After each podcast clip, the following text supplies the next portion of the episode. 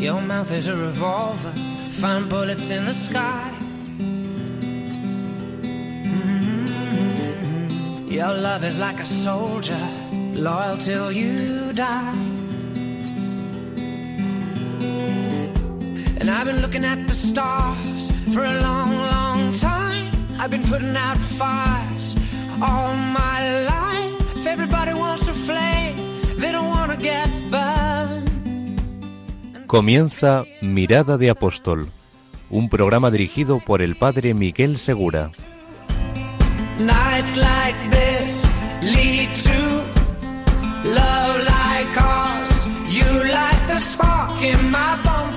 Muy buenas noches y bienvenidos a un nuevo programa de Mirada de Apóstol. Hoy todavía es domingo, como también fue domingo el día de la resurrección, y fue domingo también el día de Pentecostés, cuando esos temerosos pescadores y gente de Galilea en un pueblo invadido se convirtieron en apóstoles.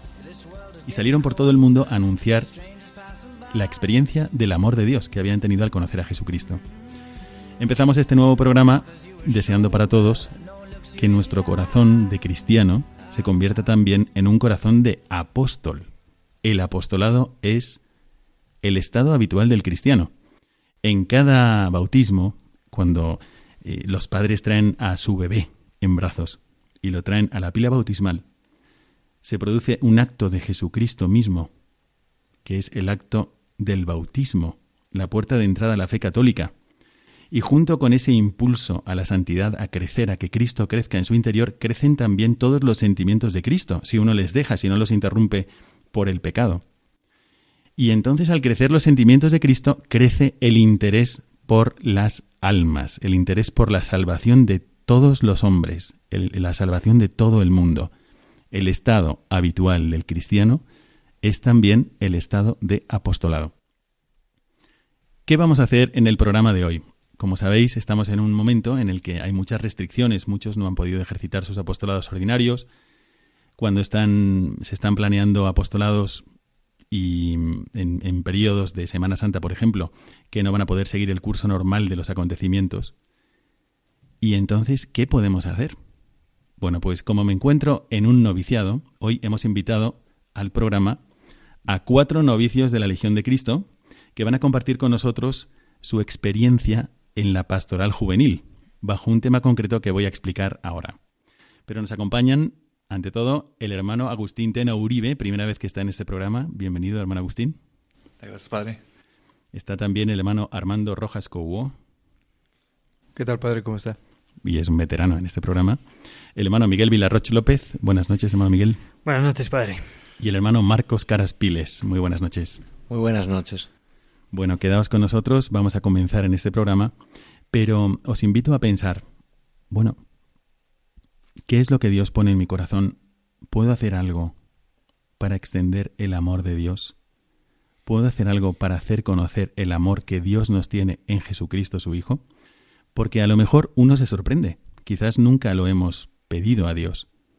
Estamos un poco enfermos de nosotros mismos. En la mirada del magisterio profundizaremos también sobre un texto del cardenal Fernando Sebastián, que en paz descanse, que describe un poco el ambiente que vivimos ahora mismo en nuestro país, en España, y cómo nos puede estar afectando también a la hora de no pensar en los demás, sino ver todo desde nosotros mismos. Y a lo mejor no pensar en clave de cómo voy a salvar yo a los demás, cómo voy a colaborar con Cristo en la salvación de los demás, más bien. Bueno, pues quedaos con nosotros para hacer esta reflexión durante este programa de Mirada de Apóstol.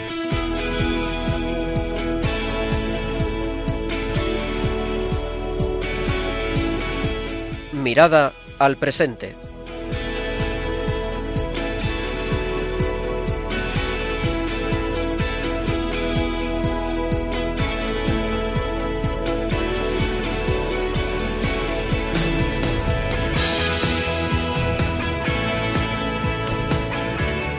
Comenzamos esta primera parte del programa, esta mirada al presente, y como os digo, están con nosotros los cuatro novicios que hoy están en el programa. Repito sus nombres, hermano Agustín Tena Uribe. Buenas noches, hermano Agustín. Buenas noches, Padre. ¿Cómo está? Bueno, explíquenos un poco de dónde es usted y cuántos años tiene. Bueno, yo soy de México, de una ciudad que se llama Morelia, y tengo 26 años. Muy bien. ¿Y desde cuándo está en España? Desde hace un mes, ya exactamente. Desde hace un mes y ya está hablando en los micrófonos de Radio María, porque efectivamente, como buen novicio, tiene que ser también un apóstol desde hoy. Y está el hermano Armando Rojas Couo. Alguno de vosotros, queridísimos oyentes, lo recordará. Hermano Armando, ¿de dónde es usted y también cuántos años tiene? Buenas noches, padre. Eh, soy de México, nací en Puebla, tengo 28 años y ya estoy en segundo año de noviciado. Bueno, también de segundo año de noviciado es el hermano Miguel Vilarroche López. Buenas noches, padre. Yo tengo ahora 20 años y yo también llevo hablando en el programa desde hace ya algunos, algún tiempo, también soy medio veterano. Exactamente.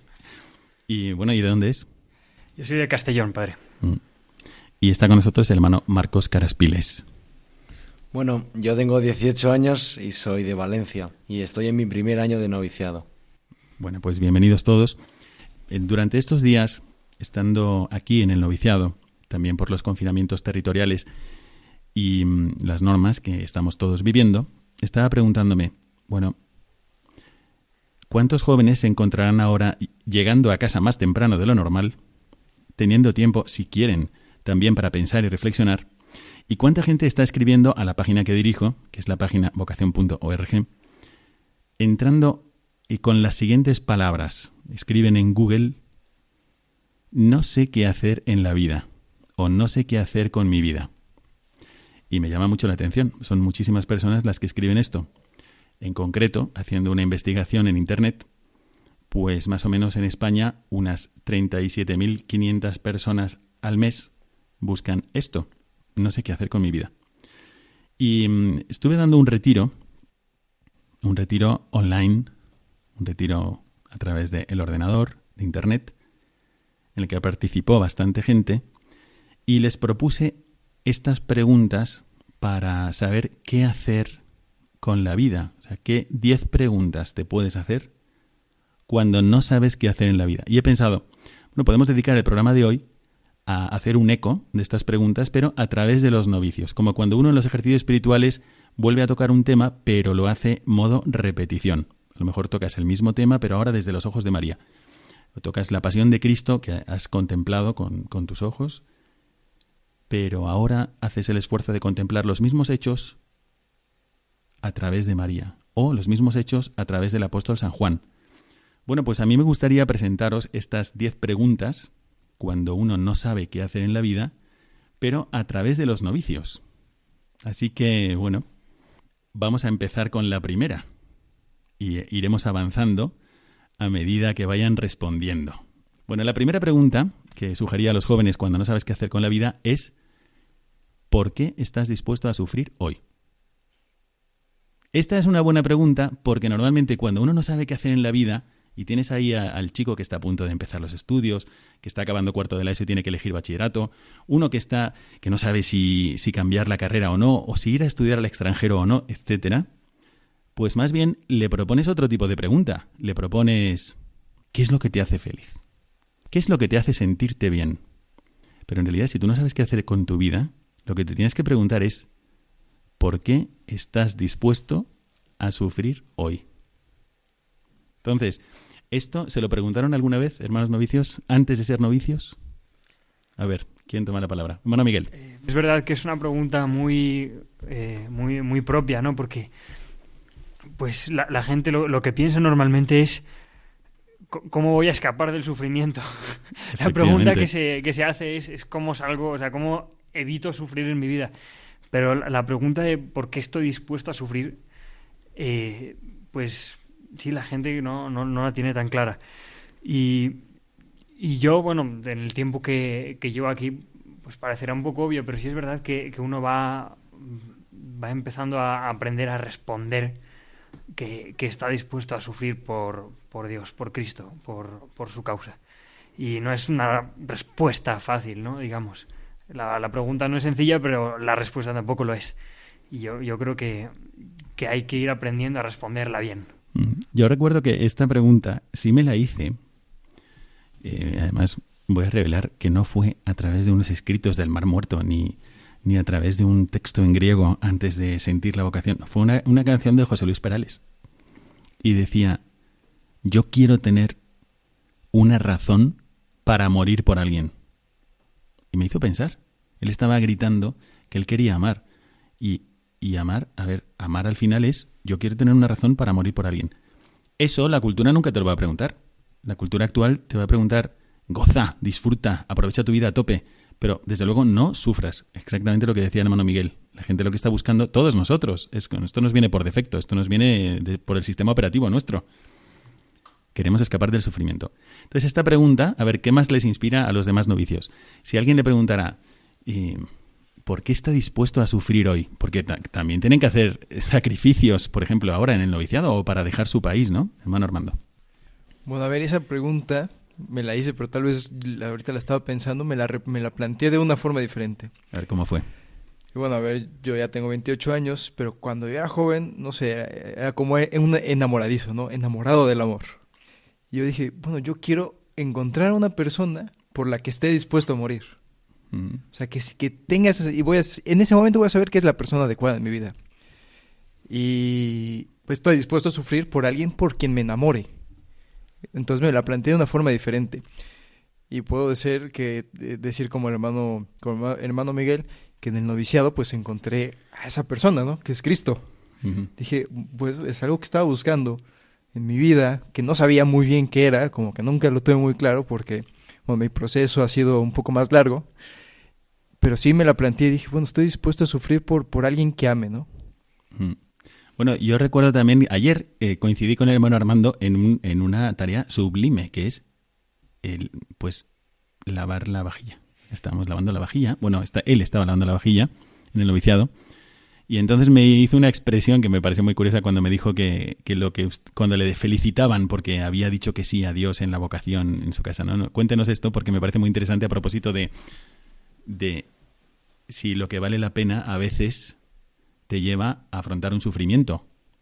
¿Qué es lo que usted sintió y qué es lo que le decían cuando decidió seguir la vocación y seguir a Cristo? Bueno, en ese momento eh, estaba yo en la universidad eh, haciendo algo, de apostolado y hubo un compañero que me dijo, oye, me enteré que te vas al noviciado, muchas felicidades, qué increíble. Y yo por dentro pensaba, bueno, eh, yo me saqué la rifa del tigre. Y, yo le pregunté entonces, ¿cómo que la rifa del tigre? ¿Qué es esto de la rifa del tigre? Sí, la rifa del tigre es una expresión que se usa en México, que es haciendo una rifa para ver quién se mete a la jaula con el tigre. Obviamente nadie se quiere sacar ese, ese premio, ¿verdad? Y así me sentía yo con, este, con esta vocación, con este llamado. Dije, eh, muchas gracias, pero pues no. Exactamente, exactamente, porque es que, que, que una cosa te cueste no es el criterio definitivo para que no sea lo tuyo. Uno lo puede ver clarísimamente y dice, oye, pues, por ejemplo, una persona puede decir, yo veo claramente delante de Dios en mi oración que tengo que ser honesto en este negocio, en el trabajo. O yo veo claramente delante de Dios que tengo que quedarme en casa aunque quiero salir corriendo porque no aguanto a mi marido o a mi mujer. Pero dentro sabes lo que tienes que hacer. ¿Y por qué estás dispuesto a sufrir hoy? Venga, ¿alguno quiere añadir algo más? Venga, hermano dices. Bueno, yo más que nada, también es algo como compartir un poco eh, lo que ya dijeron los hermanos, pero en mi experiencia propia, en esta pregunta me la hice cuando empecé a ver la, la opción de entrar al noviciado sí, realmente me la planteé ahorita que estoy pensando bien ya. Dije, bueno, si entro al noviciado es dejar a mi familia. Pero dije, bueno, si voy a dejar a mi familia es que no va a ser nada más porque sí, sino va a ser por alguien, ¿no? Entonces, obviamente cuesta, me costó mucho, ¿no? Dejar mi familia, dejar mis cosas, pero le di un sentido que la estoy dejando por Cristo. Entonces, eso para mí fue, un fue el sentido más fuerte, ¿no? Obviamente sé que me va a costar, ¿no? Me va a costar mucho, pero, pero es por alguien, ¿no? Y, y eso es lo que más me dio confianza y más seguridad. A mí, bueno, si le sirve de consuelo, a mí también me pasaba esto. Yo creo que a todos. Al final la familia es el tesoro que tú dejas. Pero yo pensaba, pues realmente lo mejor que puedo hacer por mi familia es ser santo. O sea, lo mejor que le puede pasar a mi familia, porque me quieren y me aman y me estiman y, buscan mi bien, es que yo alcance el mayor bien posible y la meta de mi vida, que es ser santo. Y si Dios me llama por aquí, no les estoy haciendo ningún mal. Al contrario, eso no quita que cueste, ¿eh? porque a mí me costó muchísimo. Pero bueno, estamos a punto de terminar las reflexiones sobre esta pregunta, a no ser que alguno quiera decir algo más. Pero voy a recordar, antes de darle la palabra al hermano Marcos, voy a recordar dónde podéis colaborar vosotros también con el programa, cómo podéis interactuar con nosotros. Y voy a dar hoy tres formas de hacerlo. Podéis escribir un WhatsApp al número 657 382513. Lo repito, 657 382513. Si preferís usar el correo electrónico, podéis escribir a mirada de apóstol arroba Mirada de apóstol arroba Y si vais a usar el Twitter, pues podéis escribir a arroba mirada de apóstol, todo junto, arroba mirada de apóstol. Y ahí esperamos vuestros comentarios. Ahora le doy la palabra al hermano Marcos. Hermano, hermano Marcos, ¿por qué está dispuesto a sufrir hoy? ¿O qué pensaría si un joven se tiene que presentar esta pregunta? Ciertamente es una, pregunta difícil. A mí, cuando estaba en bachillerato, la verdad es que me, llegó leyendo un libro una frase de San Bruno, que era, la vida es un, continuo desprenderse de cosas. A mí sí me llamó mucho la atención, pero ahora que lo pienso, ahora que estoy en mi primer año de noviciado, este continuo desprenderse de cosas, pues no es, no es porque sí, ¿no? No es que nos, nos gusta sufrir, sino eh, nosotros, como han dicho los hermanos anteriormente, tenemos alguien por el que estamos dispuestos a dar nuestra vida. Y dar nuestra vida no es una cosa fácil. Nosotros tenemos dificultades y ese desprenderse de cosas, que igual Jesús también se desprende de muchas, ¿no? Yo creo que en el desprenderse de cosas por amor a una persona es lo que al final acaba dando la felicidad. Porque eh, igual que nosotros nos desprendemos por ejemplo, de opción a la vida matrimonial, los que se casan, pues renuncian al... un, un, hombre que se casa renuncia al resto de mujeres. O una, un hombre que... un chico eh, de mi edad de 18 que empieza la universidad y elige una carrera renuncia al resto de cosas. Pero si uno sabe orientar a Cristo y sabe escoger la, la elección buena, aunque le haga sufrir, va a ser feliz porque eh, ha elegido la que Dios quiere para él. Bueno, pues entonces esta, esta pregunta la reboto sobre vosotros, queridos oyentes.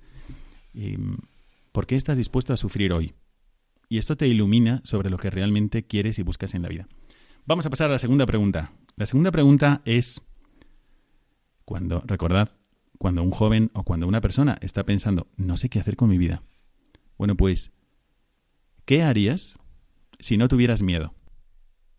Entonces, vamos a pensar ahora, voy a, lanzarla sobre los novicios, pero vamos a pensar justo en el capítulo antes de su entrada a la vida religiosa. Eres un joven, estás en la universidad o estás en el bachillerato y hay muchos proyectos, hay muchas iniciativas, hay muchos marcando esto o lo otro. Y puede ser que alguno hasta se haya presentado, se le haya presentado la opción, bueno, voy a seguir a Cristo. Y puede venir el miedo. Entonces, ¿creen que les podría haber ayudado o experimentaron esto algún miedo que les impedía seguir a Jesucristo? ¿Les hubiese ayudado que alguien les hubiese dicho qué harías si no tuvieras miedo? Hermano Agustín. Bueno, la verdad yo creo que el no tener miedo pues sería algo sensacional, ¿no? Algo muy este, óptimo para nuestra vida. Pero en mí... hay gente muy valiente ¿eh? por naturaleza y otros que son muy imprudentes también. Pero a mí, este, pues sí, me dio miedo al, al, tener esta, esta decisión cuando Jesús me salió al encuentro. Obviamente, pues no te lo esperas, ¿no? Y, y es de renunciar a muchas cosas, pero si me hubieran preguntado, ¿y si no tuvieras miedo, qué hubieras hecho? la verdad me hubiera entregado, o sea, no que hubiera entregado, sino que lo hubiera hecho desde antes, realmente. Sí. Hubiera, hubiera metido al, noviciado desde antes, eh, sin tener miedo de perder tantas cosas que yo pensaba que eran necesarias. Mm. Eh, pero esa sería mi respuesta. Es verdad.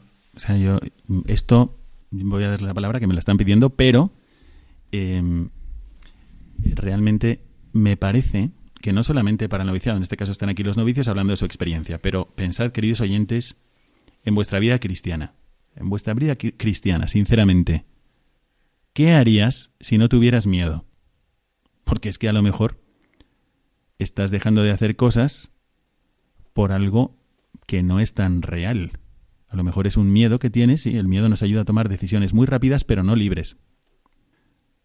Sin miedo se toman decisiones más libres. Así que le paso la palabra al hermano Armando. Yo puedo decir que soy una persona muy prudente. no voy a decir que, No sé si los demás pueden decir lo mismo del hermano Armando. que tenga miedo.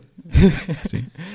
Pero, o sea, a ver, sí, a ver, muy prudente me refiero que me, me, gus- me gusta analizar las cosas, tenerlas seguras. ¿sí? Ajá. Si no las tengo seguras, prefiero no, pues no arriesgarme. Y obviamente, de pronto, esta llamada, este llamado de Cristo a seguirlo, pues no es un camino muy claro, ¿no? No, no, no lo ves con mucha, con mucha luz al frente. Y yo durante algún tiempo le estuve dando vueltas y vueltas y caminando por otros lados, ¿no? Como Dios te llama, bueno, me llama pero a ser apostolado. Sí. Me llama pero a ser mejor persona.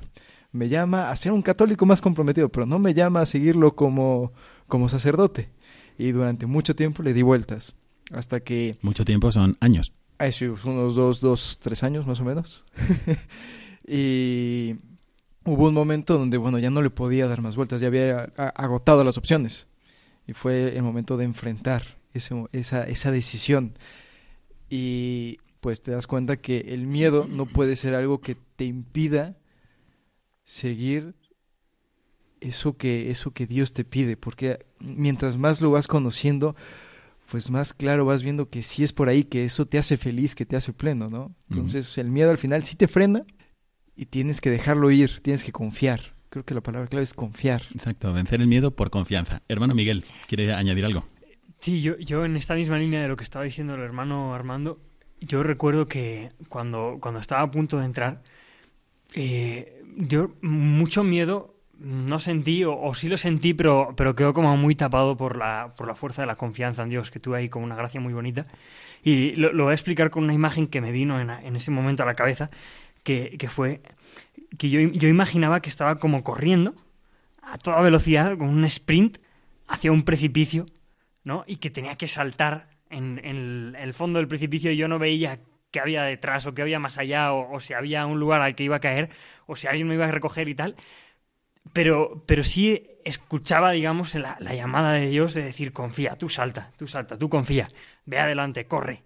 Y, entonces, e- esta era como la sensación que, que luego también compartiendo con los hermanos, creo que todo el mundo un poco tuvo de, de vértigo, ¿no? De, ese momento de dar el salto, de ir corriendo hacia adelante. Y lo que yo digo es eso, o sea, yo creo que ahí tuve una gracia muy bonita de Dios de, de que se me quitó un poco el miedo, me quedó tapado por la, por la confianza. Bueno, nos estamos alargando un poco en, el, en esta pregunta de qué harías si no tuvieras miedo. Obviamente no se refiere solamente al momento vocacional, ¿eh? no se refiere, en este caso, con cuatro novicios, pues qué hacían antes y que les ayudaron, como han comentado muy bien, sino que esto es para todos los días. Eh, delante del sagrario, te levantas por la mañana, te pones delante del sagrario, ¿qué harías hoy si no tuvieras miedo? ¿No? Pues también en la vida ordinaria del noviciado o en la vida matrimonial o en la vida mm, de la universidad. Le voy a pasar la palabra al hermano Marcos Caraspiles sobre, sobre esto que está hablando el hermano Miguel. Bueno, yo una intervención rápida. Simplemente, eh, cuando estaba a punto de entrar, se me vino la imagen a la cabeza de esa, esa frase que dice Tagore, de uno no puede cruzar el océano simplemente mirando el agua. Entonces, em, también las personas que tienen miedo, yo personalmente, se me ofrecía un, un mundo muy dulce, ¿no? La universidad, em, la, como la posibilidad de hacer yo mi propia vida pero sentí este llamado vocacional a cruzar el mar para llegar al reino de los cielos y pues em, lo que hubiera hecho si no hubiera tenido miedo habría sido embarcarme. Que hay tormentas, eh, que hay tormentas fuertes, sí, pues es, es natural, ¿no? Porque ya viene de la vida. Pero pues uno no puede cruzar el mar si se queda mirando el agua. Bueno, estoy viendo que nos estamos alargando demasiado y nos estamos alargando demasiado sobre estas preguntas, pero me parecen muy interesantes. Así que vamos a añadir una más antes de pasar a la parte de mirada al magisterio. Como sabéis, es muy importante que miremos a nuestros pastores, el magisterio ordinario de nuestros obispos también. Entonces, hay una pregunta que tiene que ver con la anterior. Ya hemos hecho la pregunta cuando uno no sabe qué hacer en la vida, ¿por qué estás dispuesto a sufrir hoy? Y han respondido muy bien. También hemos hecho la pregunta de ¿qué harías si no tuvieras miedo? Y ahora va esta otra pregunta. Tiene su, intríngulis. Tiene su matiz. Ahí les va, hermanos novicios y queridos oyentes que podéis colaborar con nosotros en el programa al teléfono que voy a decir a continuación. La pregunta es, ¿qué harías si estuvieras seguro de que no puedes fracasar? ¿Qué harías? ¿Harías algo diferente a lo que estás haciendo? ¿Por qué hago esta pregunta a los jóvenes que me dicen, no sé qué hacer con mi vida? Pues porque el temor al fracaso es uno de, los temores más paralizantes. Y se nos ha educado, esto es lo que yo pienso, es una opinión personal, se nos ha educado más a buscar la seguridad que a buscar la felicidad. Entonces, claro, uy, y si resulta que luego nos separamos, mejor tener carrera y máster y doctorado cada uno, y así los matrimonios se van alargando, se casan muy tarde, o no se casan por temor a fracasar. ¿Qué harías si estuvieras seguro de que no puedes fracasar? Por ejemplo, en tu santidad. Estoy seguro de que no voy a fracasar. Entonces, ¿qué harías hoy? ¿Cómo te comportarías? Pues es interesante para saber qué es lo que realmente quieres en la vida. Así que voy a rebotar la pregunta a los hermanos novicios y les voy a preguntar, ¿ustedes han tenido miedo al fracaso alguna vez? Hermano Marcos. Yo sí he tenido miedo al fracaso, la verdad, porque mm, por diversas circunstancias de mi vida, pero y es un, yo creo que uno de mis puntos débiles. La cosa es que si tuviera la, completa certeza de que mm, no puedo fracasar, que entiendo que esa eh, certeza viene de Cristo, yo me lanzaría hacia adelante, es, sin miedo. Como, me gusta mucho lo que hace el hermano Miguel. Eh, teniendo la certeza de que el salto que voy a hacer lo voy a hacer con éxito y no me voy a caer hacia abajo, si tuviera esa certeza que eso es una gracia que viene de Cristo, yo me lanzaría hacia adelante y no me lo pensaría dos veces. Bueno, y sobre esto que dice, es que efectivamente viene de Cristo, porque díganme y decidme vosotros, queridísimos oyentes, ¿en qué página del Evangelio podemos fundamentar el temor al fracaso? Está claro que Jesucristo quiere que vayamos adelante, primero sin ningún temor. ¿Cuántas veces dice no temáis? En la Biblia, el otro día escuché que en la Biblia decían, se dice, no tengas miedo, no temas, 365 veces, curiosamente. Bueno, no lo he comprobado, pero sí he ido a ver si alguien lo ha comprobado. Y uno comenta ahí, bueno, yo paré de contarlas cuando iba por 158 veces. Tú dile a alguien 158 veces algo y, le explota la cabeza. Dile a alguien que quieres merendar 158 veces el mismo día y ya no te soporta. Bueno, pues está claro que Jesucristo quiere que no tengamos miedo, pero tampoco quiere que tengamos temor al fracaso. Porque dice, el que persevere hasta el final se salvará. O sea, está claro que Él prefiere que pensemos en, ah, pues perfecto, pues vamos allá. Y, y nos lo dice porque es posible, unidos a Él, perseverar en lo que nos propongamos de bueno. ¿Alguien quiere comentar algo más? ¿Temor al fracaso? Hermano Armando. A ver, yo quiero comentar tal vez una experiencia de una experiencia personal, no es tanto vocacional, pero sí es miedo al fracaso. A mí me pasó muchas veces, especialmente cuando de pronto, bueno, te gustaba una chica, ¿no? Y no te animabas a decirlo porque decías, ¿y si me dice que no? ¿Y si me dice que, que, se me van a volar? Pues no, decías, no, mejor no, ¿para qué arriesgar? No vale la pena, ¿no? Ese sentimiento. Entonces no te arriesgabas. Y algo que yo he aprendido en el noviciado y que es algo que haría diferente. Si, si pudiera regresar es como decir, no, no, no pasa nada. Vas, lo dices, si, si funciona bien, si no funciona, pues igual y de bien. O sea, al, final el fracaso es no hacerlo, no, no haberlo intentado. Ese es el verdadero fracaso en la vida. Eh, el quedarte sin hacer nada. Porque si lo dices y funciona, pues está muy, muy bien. Si lo dices y no funciona, pues tendrás otra oportunidad después. Perfecto. ¿Alguno quiere añadir algo más? Mm, Hermano Miguel. Yo, padre, simplemente me, sumo a la moción de que yo también tengo mucho miedo al fracaso y, lo pongo aquí porque pues yo creo que es algo muy normal y es verdad eso que usted dice, ¿no? Eh, de, y simplemente eso, yo eh, apoyo la moción. Sí, pero es que efectivamente esto sirve mucho para que yo comente una cosa que tenía en la punta de la lengua desde hace algún tiempo. Es lo natural tener temor al fracaso. Está en el espíritu humano, pero no está en el Espíritu Santo. No está. Entonces, si uno se deja llevar del Espíritu Santo, le dice, San Pablo le dice a Timoteo, en la segunda carta a Timoteo le dice, Dios no nos ha dado un espíritu de cobardía, sino de valentía, de coraje, de entrega.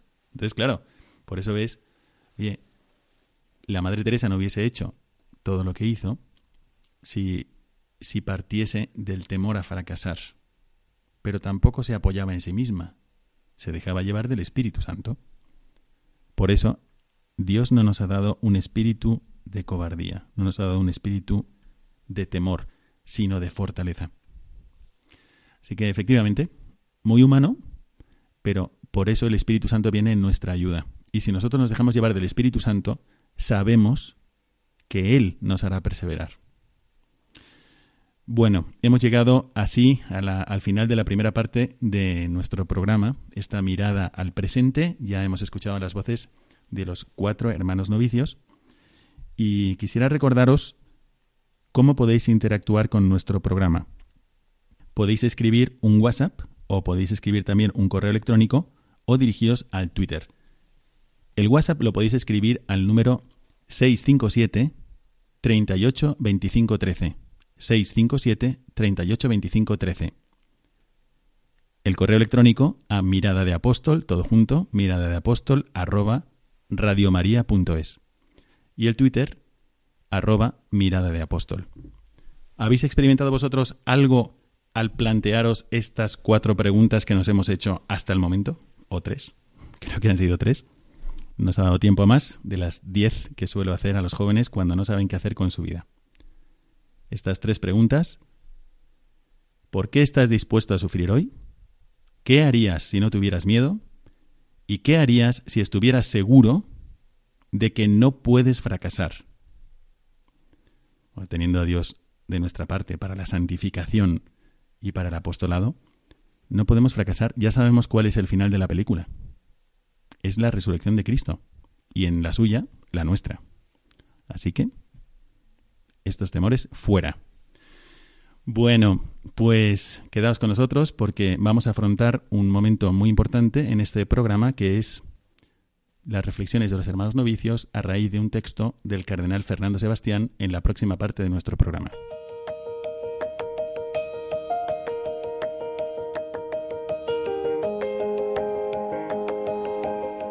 Mirada al Magisterio.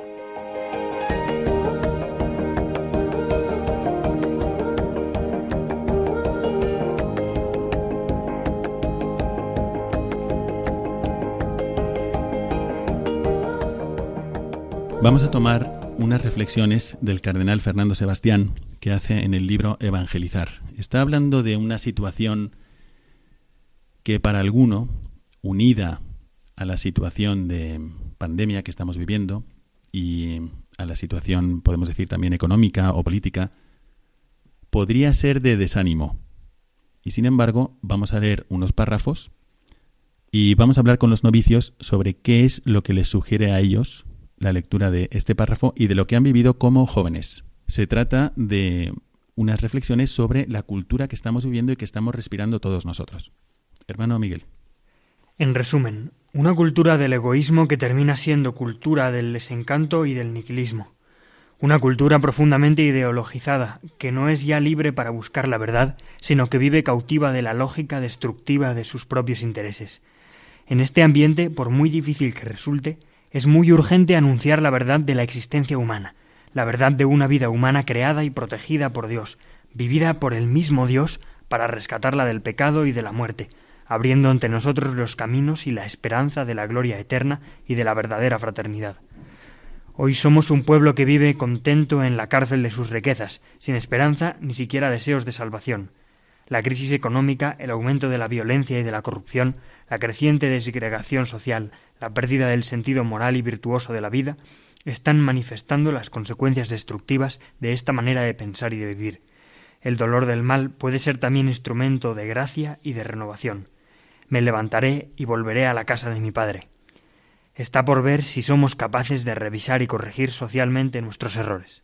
Bueno, voy a preguntar a los novicios sobre una frase que cuando estaba leyendo este libro me ha impresionado mucho y también tuve la gracia de escuchar al cardenal Fernando Sebastián, mm, que nos dio un curso de actualización a los legionarios, em, a todos los sacerdotes que estamos reunidos unas navidades, hará unos cinco años.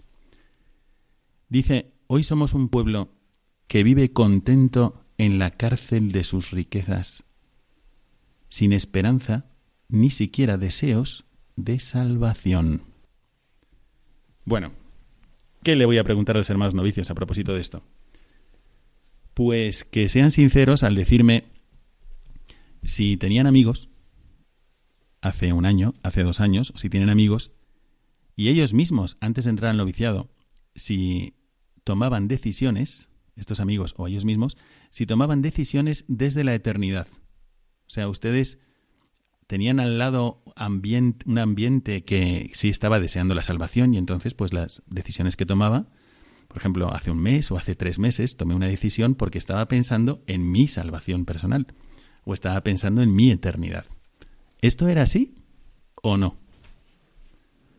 Hermano Miguel. Yo veré sí. Yo tuve la gracia de tener un, ambiente muy, pues muy bueno, muy cristiano. Esto lo he contado en alguna otra ocasión porque el hermano Miguel tiene una familia que desde aquí le mandamos un saludo ejemplar, ejemplar y, santa, realmente. Pues eh, eso, padre, yo he tenido esa gracia de vivir en ese ambiente, pero es verdad que pues cambia mucho, ¿no? La, es decir, se puede, se puede Mm, tomar decisiones desde la eternidad de, un grado o de otro. Se puede tomar la decisión de, de bueno, que, voy a, no sé, que, voy a hacer, cuál es mi vocación, me planteo la vocación al sacerdocio, o voy a misa, o lo que sea. O, se puede empezar a tomar ya la decisión de, desde la eternidad, pero ya desde las pequeñas cosas, ¿no? Que es algo que yo he aprendido también, pues, también parte por la madurez, ¿no? De, de mi vida, pero, pero también eh, por el ambiente en el que estoy aquí en el noviciado, de pues empezar a tomar las pequeñas decisiones que pues a primera vista no parecen tan importantes mm, de, de bueno qué hago en este tiempo libre eh, o qué, libro voy a leer ahora o con qué actitud voy a tomar esto este trabajo que se me ha encomendado ya, ya viéndolo todo desde la eternidad no o sea ya, ya pensando en, en, en ir ganando puntos para, para el cielo. A ver hermano Agustín. Pues yo padre la verdad nunca, la verdad nunca he pensado en eso. No. o sea, el ambiente que tenía es lo que es realmente, y es lo que quiero señalar, eh, porque realmente el hermano Miguel ha tenido, y gracias a Dios hay mucha gente, hay mucha gente que en su entorno familiar, sí, recibimos, yo recuerdo que mi madre, por ejemplo, pero claro, yo eso de otra época, mi madre compraba los libros de piedad infantil, colección piedad infantil, infantil. Me acuerdo de haber leído el libro, por ejemplo, el librito, un librito de acuarelas de Santa Inés. Veinte años después, yo mismo escribí un libro sobre Santa Inés y lo publiqué en México. Por haber leído ese pequeño librito que, pequeño librito, vamos, cuadernillo, pero porque en mi familia sí había ese ambiente. En la suya, hermano Agustín, eh, bueno, en la suya no, en, en su familia será bueno, pero en el entorno, sus amigos en mi entorno y la verdad pues nunca viví en un lugar donde mis amigos y donde las mis hermanos pues nunca se nos venía a la cabeza eso, ¿no? De, de cara a la eternidad, cada cosa que hacíamos si afectaba nuestra salvación. Pues nunca, nunca vino. Obviamente, en lo personal, en mi interior siempre estaba eso, ¿no? En mi alma, que mi alma anhelaba eso, estar cerca de Cristo. Entonces, cada vez que yo fallaba, pues, pues iba a confesarme. Eh, porque, pero era, iba una confesión constante, o sea, no normalmente no te vas a confesar cada semana, ¿no? Y yo siendo un chavo de afuera me iba a confesar semanalmente porque ya empecé a tener una conciencia de eso, pero, pero no era un ambiente que me, que me ayudaba. Entonces fue prácticamente fue de, dando un pequeño discernimiento y empezar a ver en qué ambiente era el que yo me iba a desarrollar. Bueno, pues entonces sobre esta misma frase, hermano Armando, hoy somos un pueblo que vive contento en la cárcel de sus riquezas, sin esperanza, ni siquiera deseos de salvación. Bueno, a ver, eh, yo pues que yo puedo identificar tres etapas de mi vida. A ver.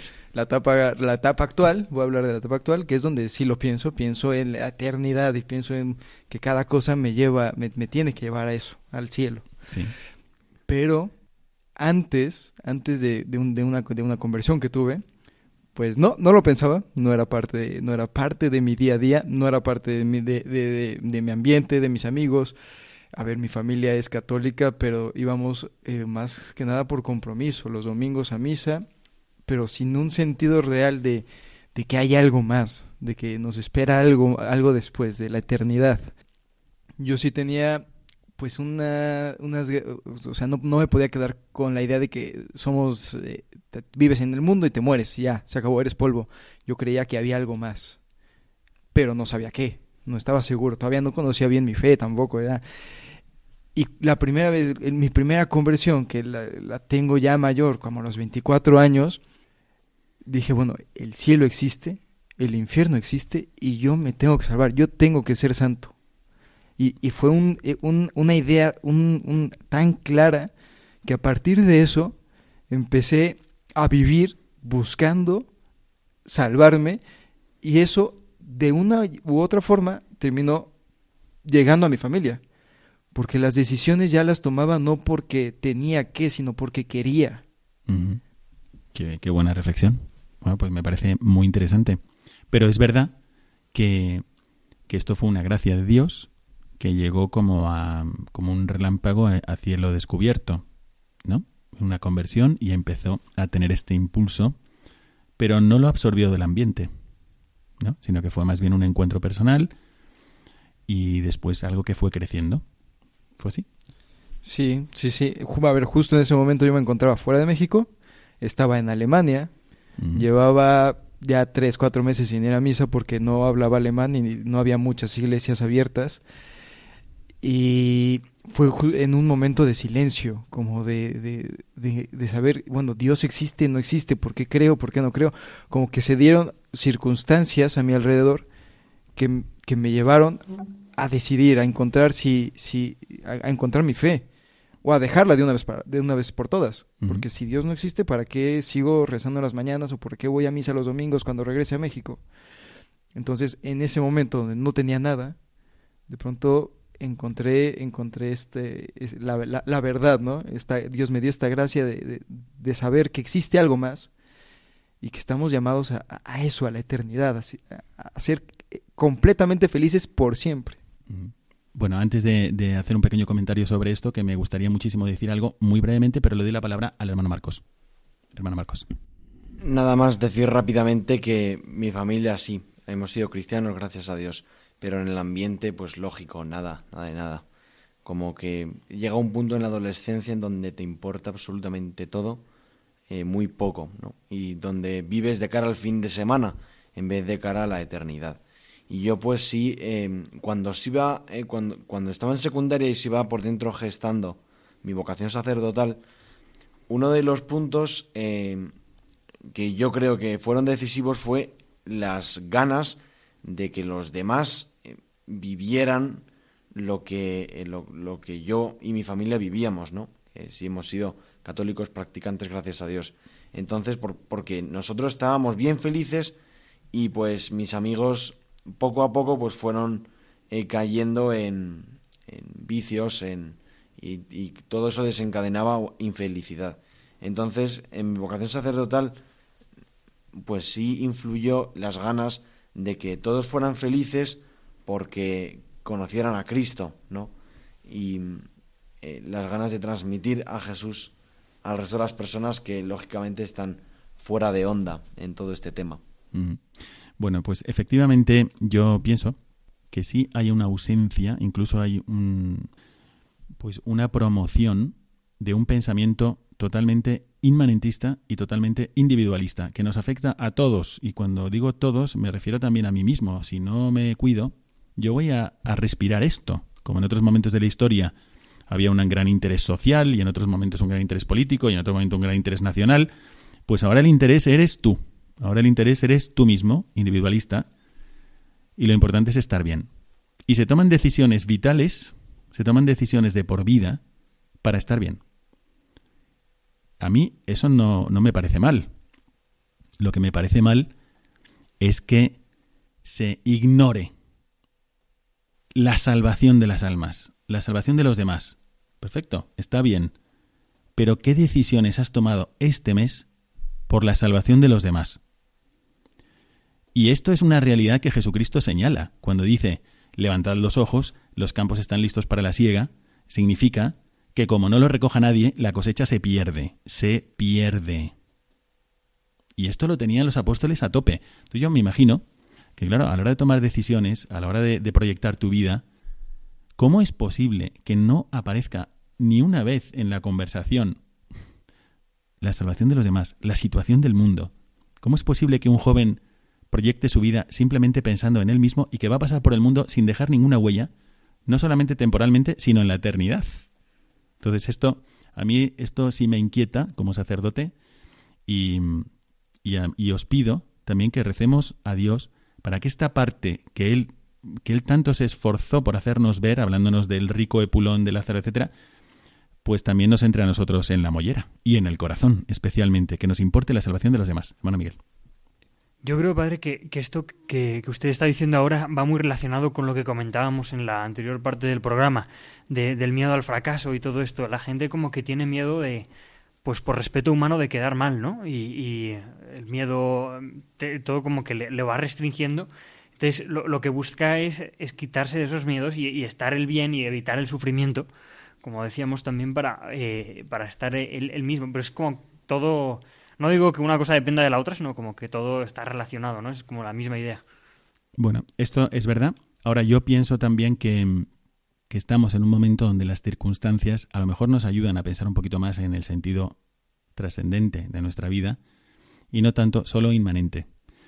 Creo que también es una obligación del cristiano pues no omitir esta parte del mensaje de Cristo y, y hacernos ver que tenemos esta vida, sí, claro, para vivir como Cristo vivió, por supuesto, pero es para colaborar con Él en la salvación de los demás. Es que no tendría ningún sentido. Él a, sus íntimos amigos y colaboradores los mandó al martirio. o sea, no les mandó a que no sufrieran. Les mandó al martirio y lo tenían clarísimo, pero era por la salvación de los demás.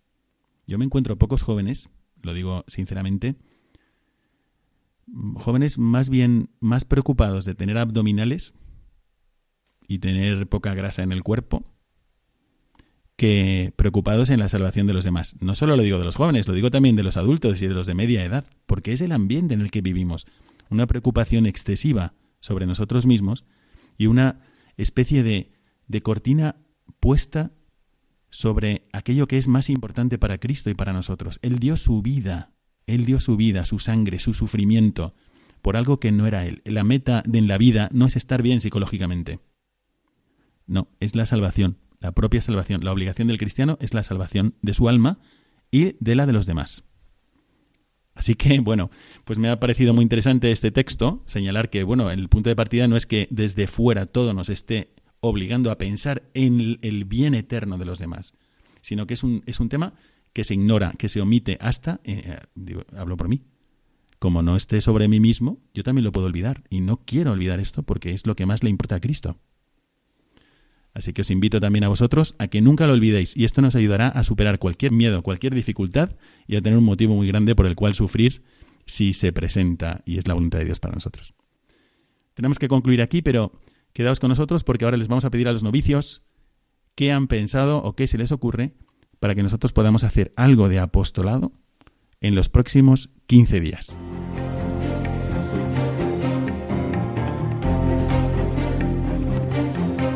Mirada al futuro.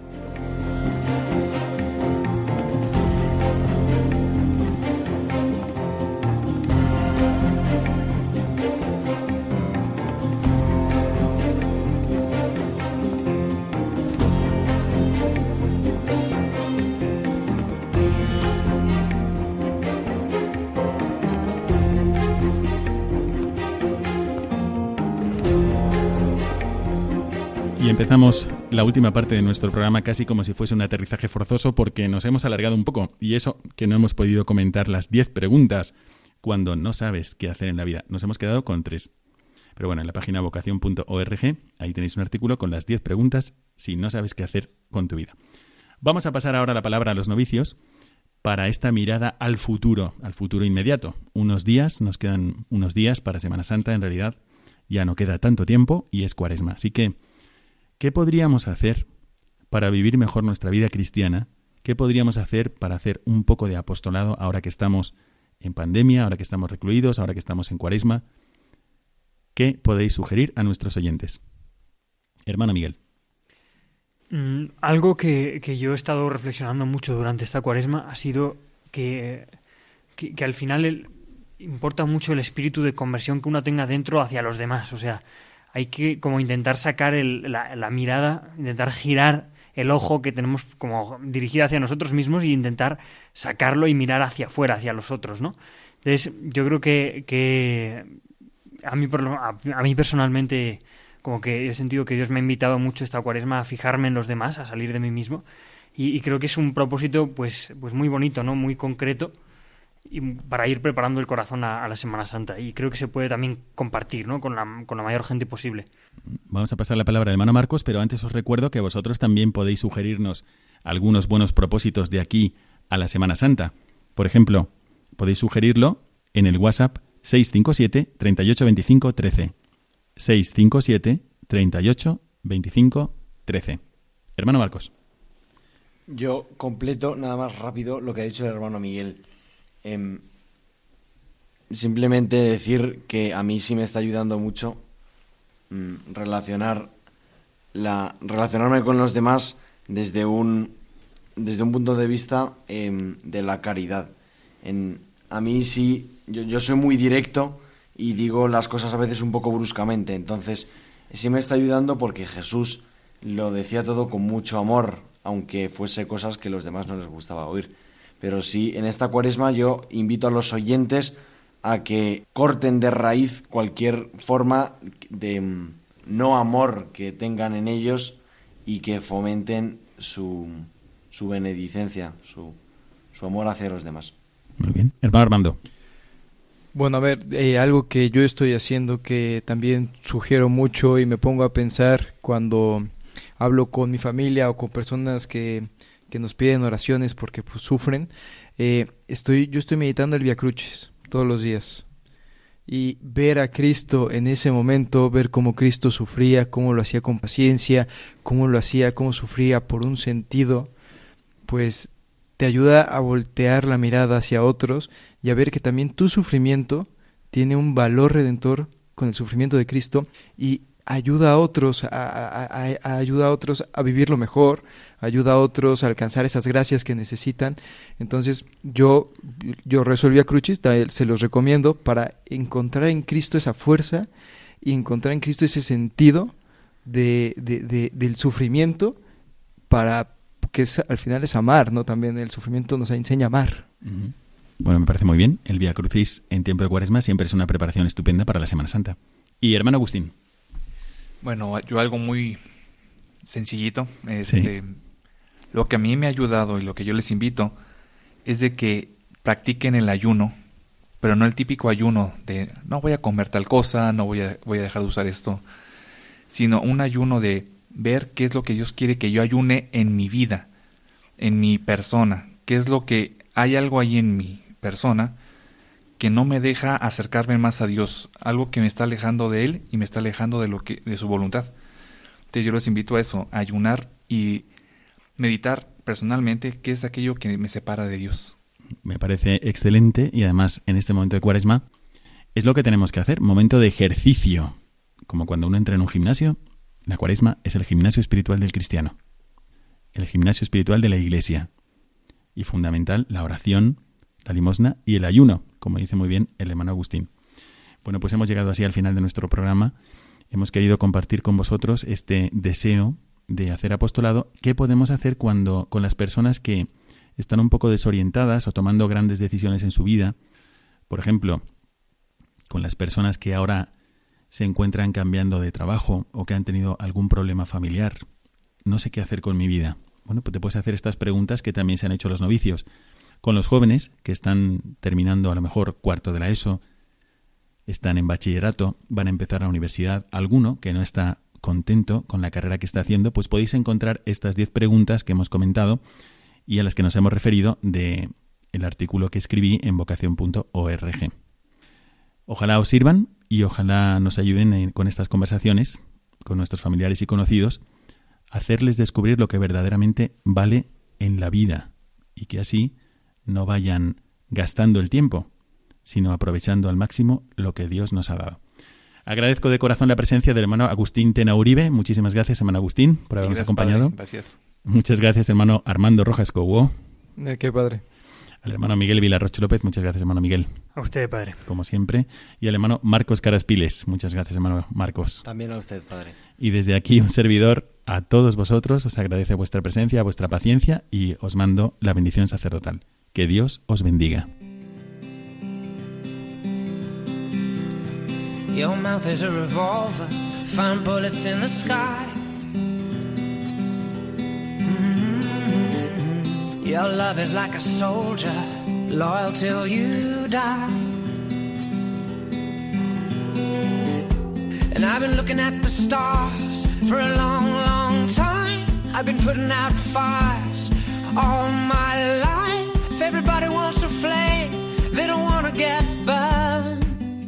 Acaban de escuchar el programa Mirada de Apóstol, dirigido por el padre Miguel Segura.